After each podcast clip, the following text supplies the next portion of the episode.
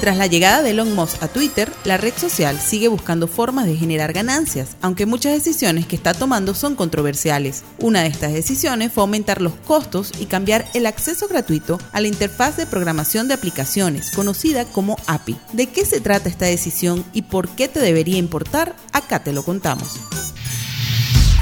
El API es un acceso que permite a los desarrolladores de software interactuar directamente con los datos de Twitter y utilizarlos para campañas publicitarias, analizar tendencias o hacer estudios más profundos de la red. El acceso a esta interfaz es importante para el mundo académico, analistas de datos y para el periodismo de investigación porque permite solicitar y extraer información de tweets, etiquetas y usuarios que participan en la conversación, obteniendo un desglose detallado de cómo se comportan y cómo se desarrolla la dinámica dentro de Twitter para su posterior estudio. Ahora que Elon Musk decidió cambiar el acceso al API por uno más costoso, muchos se preguntan cuánto costará y eso aún no está claro. Hasta el momento se tiene información de dos paquetes, el gratuito que permite descargar solo 1500 tweets al mes y el básico que permite descargar 10.000 tweets al mes. Tiene un costo de 100 dólares.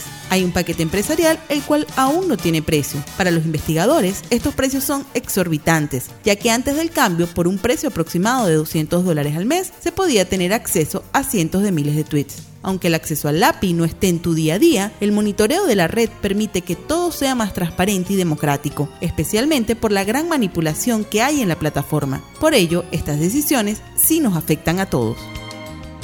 Para más información sobre los cambios en Twitter en los últimos meses, puedes seguirnos en arroba.